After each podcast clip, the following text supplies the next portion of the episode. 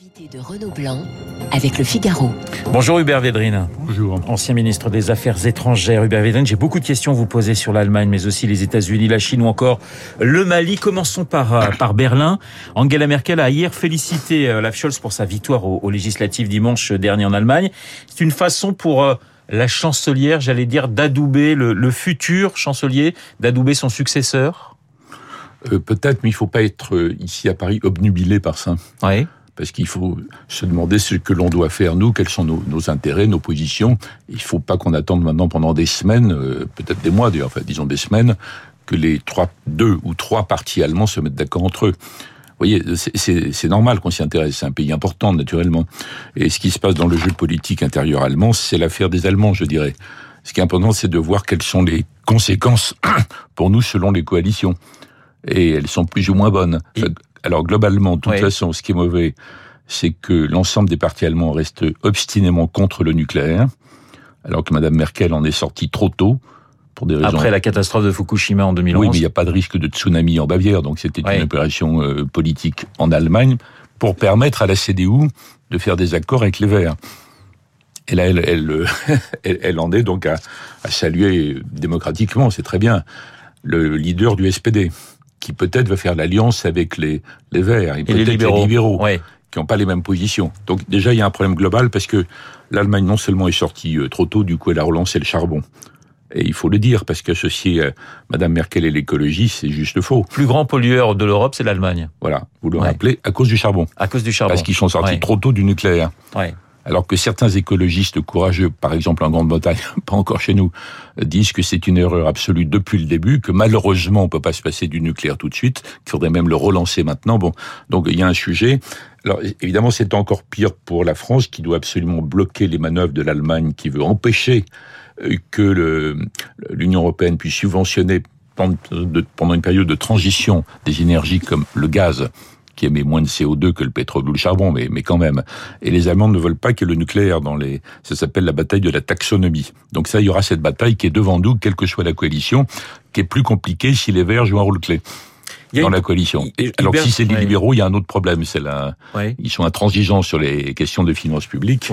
Et euh, pour dire rapidement, la France a intérêt à ce qu'il y ait un, un gouvernement à Berlin qui soit indulgent par rapport à notre situation à nous en finances publiques. Il y a une histoire de, de calendrier hein, dans le couple franco-allemand. euh, Il y a plus de couple franco-allemand depuis très longtemps. Et D'ailleurs, les Allemands ne parlent jamais de couple.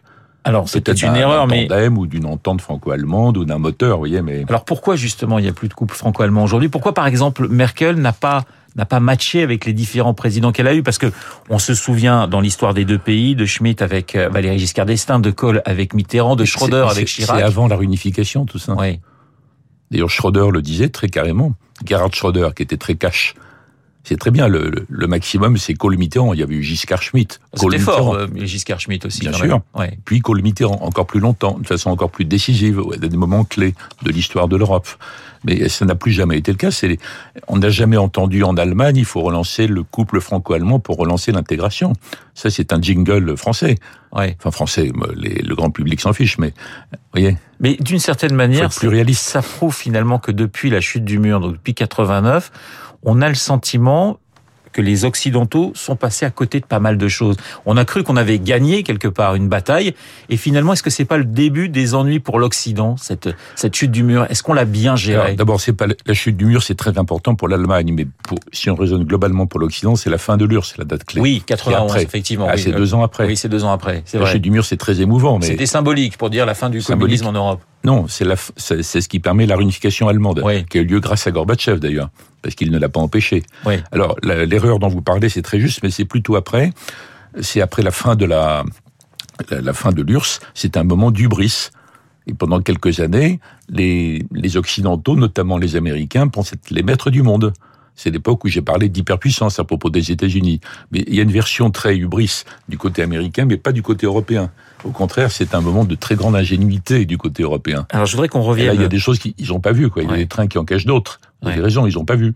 Hubert Védrine, je voudrais qu'on revienne avec vous sur l'histoire du contrat du siècle. hein. Quelle, analy- quelle analyse faites-vous du, du revirement australien, de l'attitude d'Emmanuel Macron et de Jean-Yves Le Drian, langage assez peu diplomatique hein, de, euh, du ministre des Affaires étrangères. Qu'en pense l'ancien ministre des Affaires étrangères que vous êtes?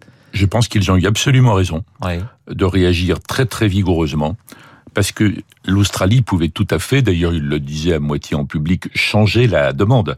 Au début, ils ne voulaient pas de sous-marins à propulsion nucléaire. Donc ils avaient mis en concurrence la France, l'Allemagne, le Japon. C'est tout. Ils ont changé d'avis avec le nouveau gouvernement. Dans quelque sorte, le, contrat était euh, était mort, enfin en tout cas remis en cause dans son principe même. Ce qui est pas normal, c'est la méthode. Le, gouvernement australien aurait dû l'expliquer depuis le début et voir s'ils avaient besoin de la France quand même.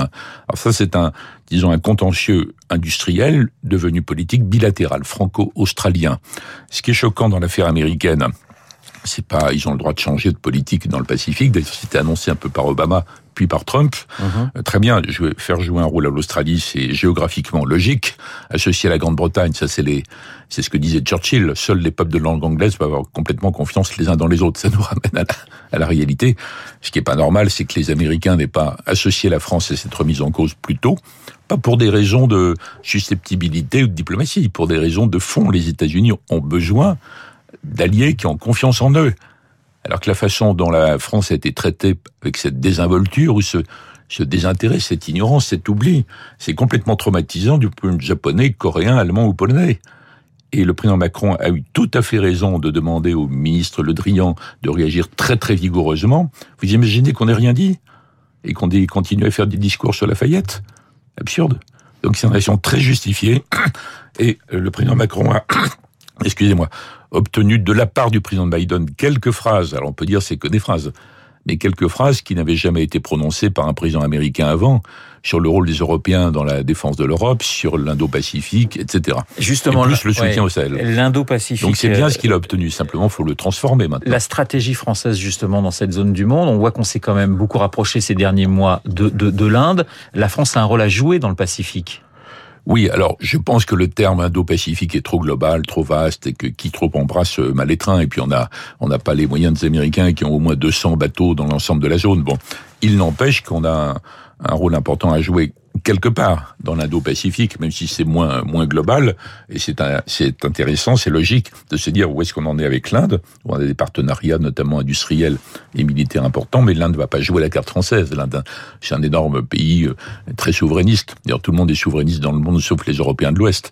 Donc l'Inde est comme ça. Le Japon, c'est pas mal de reprendre les autres pays, mais peut-être avec un, un bémol sur l'expression, vous voyez. Vous parliez beaucoup de l'Europe finalement dans, dans, ces différents sujets. Est-ce que ces différentes crises, notamment la, la crise du, du, du, contrat du siècle, peut booster peut amener quelque chose en Europe? Parce qu'on parle beaucoup de l'Europe de la défense. On parle. Bah, est-ce que ça peut changer la donne? Est-ce qu'il peut y avoir une prise de conscience des Européens avec les différentes crises qu'on vient de vivre, Hubert Védrine? Écoutez, si je parle d'expérience, je vous dirais non, parce que les Européens sont bloqués là-dessus, ils ont peur de ces sujets, ils en restent au fait qu'ils doivent être protégés par les Américains, à bon point. En même temps, il y a tellement de traumatisme que peut-être, peut-être, mais pas Europe de la défense au sens de remplacement de la protection américaine par une Europe de la défense. Mais en matière de technologie, en matière d'industrie, il peut y avoir des, des avancées, et le président Macron, je pense, va essayer d'utiliser les quelques phrases qu'il a, qu'il a obtenues de Biden qui, qui, s'est quand même pris les pieds dans le tapis là, qui était mauvais sur le plan professionnel. Je parle de Biden. Donc ils ont besoin de corriger les trucs par rapport à leurs alliés.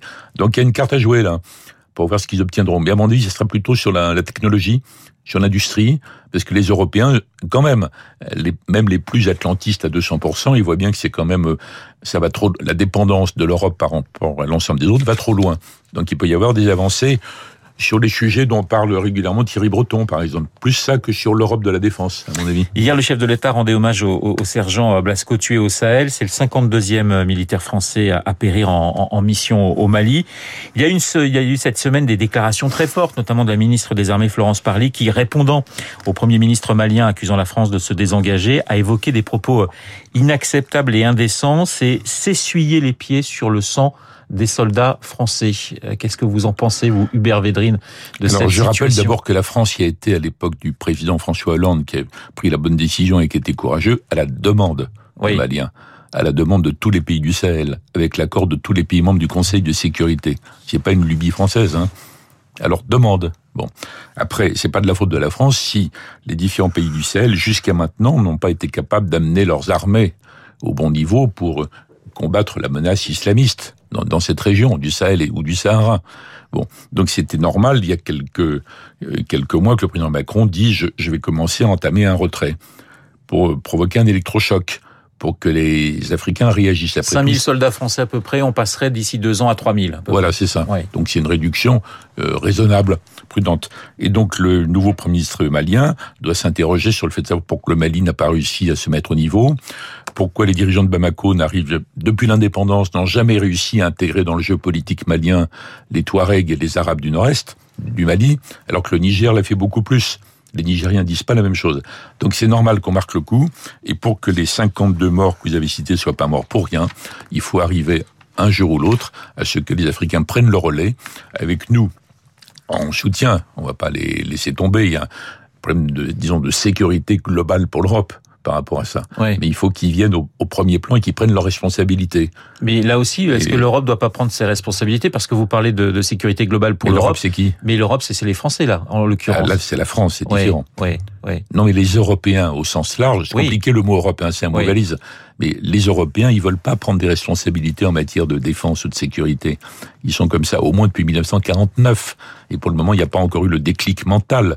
Peut-être que, à force de déconvenus, à force de râteaux dans le nez, grâce à l'énergie, l'obstination du président euh, Macron par rapport aux autres, et que peut-être que la coalition allemande euh, va accepter de bouger un peu. C'est pas leur position, hein. Non, naturellement. pas leur position. Mais peut-être, il y a un truc à jouer. Merci Hubert Védrine d'avoir été ce matin euh, mon invité dans le studio de Radio Classique, l'ancien ministre des Affaires étrangères, pour analyser, décrypter, décortiquer euh, la situation internationale et les sujets.